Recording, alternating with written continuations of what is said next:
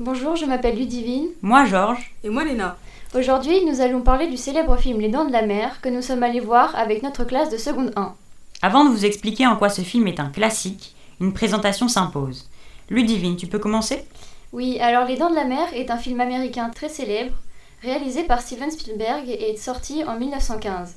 Il y mêle à la fois horreur et suspense en mettant en scène l'une des plus grandes frayeurs du genre humain, le requin blanc.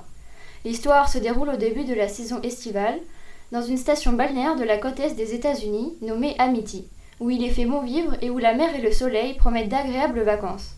Malheureusement, cette joie des vacances va vite s'estomper avec une effroyable découverte, sur le littoral, du corps atrocement mutilé d'une jeune vacancière. Pour le chef de police, Martin Brody, il s'agirait sans aucun doute d'une attaque de requins. Effrayé par cette éventualité, il décide d'interdire l'accès aux plages pour la sécurité des vacanciers, qui est pour lui sa priorité. Lancé dans sa mission, il va se faire très vite coincer par le maire de la station, qui lui n'est intéressé que par l'argent de l'afflux des touristes et qui juge cette décision contraignante pour son business. Comment Martin Brody va réussir à sauver les touristes et grâce à qui c'est ce que ce film va nous raconter via de nombreuses scènes d'action, suscitant la peur et les frissons qui font de ce film un incontournable classique. Le film nous présentera les histoires de ces personnages. Est-ce que vous pouvez nous les présenter? Avec plaisir. Je vais commencer donc par l'équipe qui a résolu le fameux problème de requins dans la ville d'Amity. On a d'abord euh, Martin Brody, incarné par Roy Scheider. Euh, il est originaire de New York et il est venu s'installer avec sa famille à Amity pour occuper le poste de chef de police. Son esprit d'initiative et son entêtement euh, face aux interdictions du maire joueront un rôle majeur dans le film. Son courage n'est plus approuvé car il affronte sa plus grande peur, l'eau.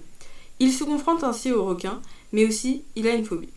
Je n'aimerais pas être à sa place. Il est accompagné par Matt Hooper, joué par Richard Dreyfus, un scientifique spécialiste des requins, dans un institut appelé en urgence par le maire. C'est un homme souriant. Évidemment, ses connaissances et son savoir sur les requins ne plairont pas au personnage de Kint. Kint, interprété par Robert Shaw, est un marin solitaire et sûr de lui. Il a une certaine autorité et est très têtu.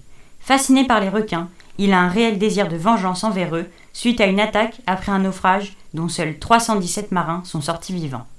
Il nous la raconte une nuit sur le bateau. On pourrait croire que cette histoire est fictive, mais bien au contraire. Le naufrage de l'USS Indianapolis a réellement eu lieu et est à ce jour le plus meurtrier de la marine militaire américaine.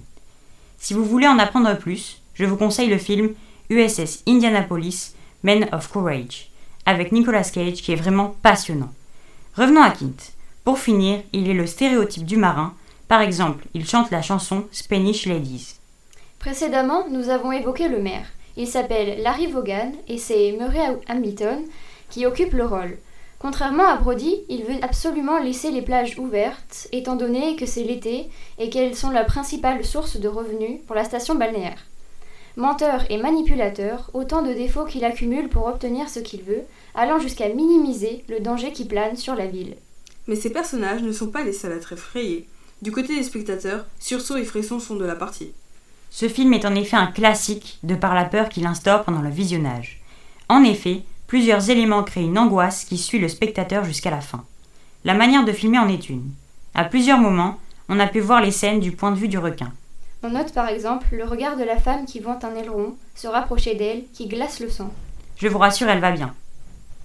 Ce point de vue participe au fait que le requin ne sera visible qu'après la moitié du film. Cette créature, dont on ne connaît à ce moment que l'ombre et l'aileron, ne se montrera que très tard et une peur de l'inconnu se rajoute. La musique a aussi son rôle à jouer. Les quelques notes que tout le monde connaît s'accélèrent et augmentent la pression, et donc la peur crescendo.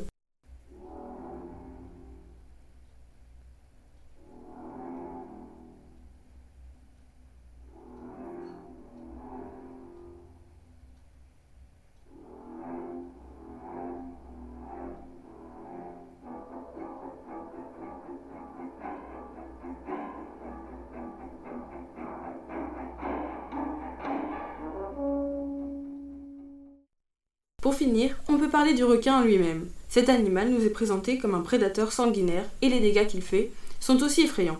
On notera parmi eux le premier cadavre et celui de la bataille finale où le chasseur tombe dans sa mâchoire.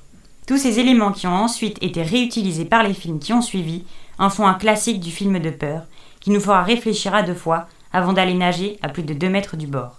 On espère vous avoir donné envie de le voir si vous ne le connaissez pas, ou alors le revoir en faisant attention aux détails que l'on a précisés. Merci de votre écoute et regardez quand même si rien ne dépasse de l'eau la prochaine fois. Après tout, on ne sait jamais.